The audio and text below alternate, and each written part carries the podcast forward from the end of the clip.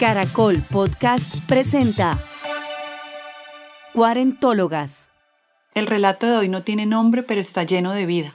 Es el camino de una mamá de 42 años, aventurera medio tiempo, amante, laborante en caminos y puentes, peluquera de plantas, cocinera tardía, poeta en potencia, contadora de historias que sí pasaron y buscadora de hogares para perros y gatos. Escucharla nos recordó que hay vías en la vida que no se han terminado de pavimentar y por las cuales a veces toca transitar para llegar al destino. Atravesar el barro, quedarse atorada en las laderas y aprovechar la incertidumbre para ver más allá de nuestras narices a veces es lo que toca hacer. La calma siempre llega, pero para eso hay que empaparse en la tormenta.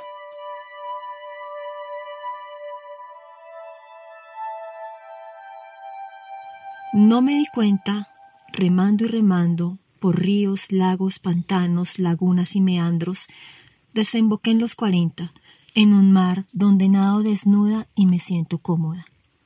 Llegué plena, con la sensación de estar completa, sin la angustia que genera cumplir metas impuestas de un libreto social que a nadie le debería preocupar, solo vivir la propia historia. El plan de viaje promocionado en un volante publicitario que no sé en qué momento me entregaron, con la imagen de la casita con dos arbolitos, uno al lado y lado, el senderito curvo dibujado, una chimenea humeante, el papá, la mamá, dos hijos, el perrito y el gatico. Lo que a muchas nos vendieron, lo compré en el camino, en compañía de un batallador. No hubo príncipe de ningún color.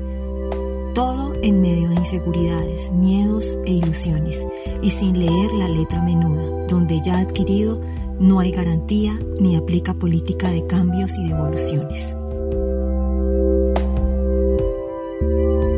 Empieza el recorrido por carreteras destapadas, donde de cuando en vez van apareciendo florecitas que alegran por momentos bajo lluvias inclementes y oleadas de calor. Transitar desiertos, dunas, valles, llanuras, llegando a la planicie donde empieza a verse a lo lejos el senderito curvo dibujado.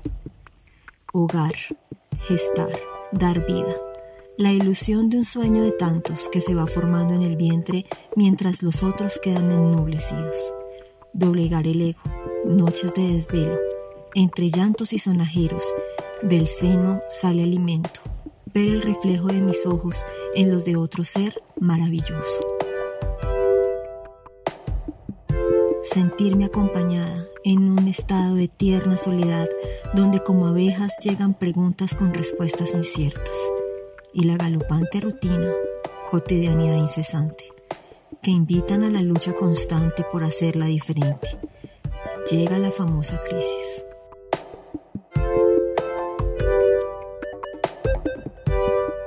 Rebeldía al mandato. He sido siempre fluctuante. A mi vida llegó un amante, el que me enloqueció. Me prometió el oro y el moro. Quise dejarlo todo por escapar con él. Del delirio pasé al martirio cuando desapareció. Levantarme fue difícil. El tiempo fue maestro. Esquivar mis propias pedradas. Nadie está libre de pecado. Cada quien con sus demonios. Aprendí que hay que tener cautela con los pájaros que se asoman por la ventana y llegan fulgorosos a cantar, y que un amante es la fusión del caminante con el ser amado, con el que he recorrido de la mano parajes, veredas y montañas, el que conoce mis mañas, el dueño de mi humor, sazón y sarcasmo, el café de mis mañanas, el que está pendiente de las facturas por pagar, si falta el cereal o si no hay jabón en el baño. Ver nuestro ADN mío y manifiesto, corriendo, jugando y contento, es una alegría inmensa. Cada día es una recompensa por formar a un ser pensante, contestatario y consciente.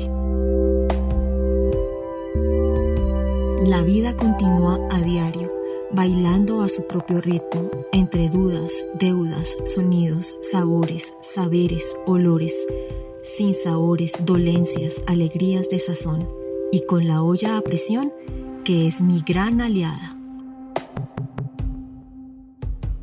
Construyo en mis decisiones ser mamá anónima, amante, caminante, laborante, malpensante. La meta es ejercer el derecho de hacer lo que se quiere, engrandecer lo andado, entre la luz y la oscuridad, reconocer la locura como esencia, la pulsión como refugio, reír en cascada. El llanto es bienvenido. Asombrarse, seguir soñando, seguridad en cada paso. Mi principal herramienta es estar en los 40. Gracias, cuarentólogas, mi admiración y cariño por hacer este proceso más creciente y amoroso.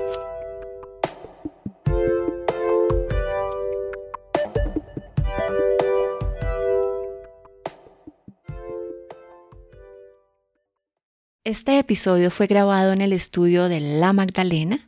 La música original es de Daniel Sastoque y la producción y postproducción de Luis Quichoto. Síganos en nuestras redes sociales, Instagram y Twitter como arroba cuarentólogas.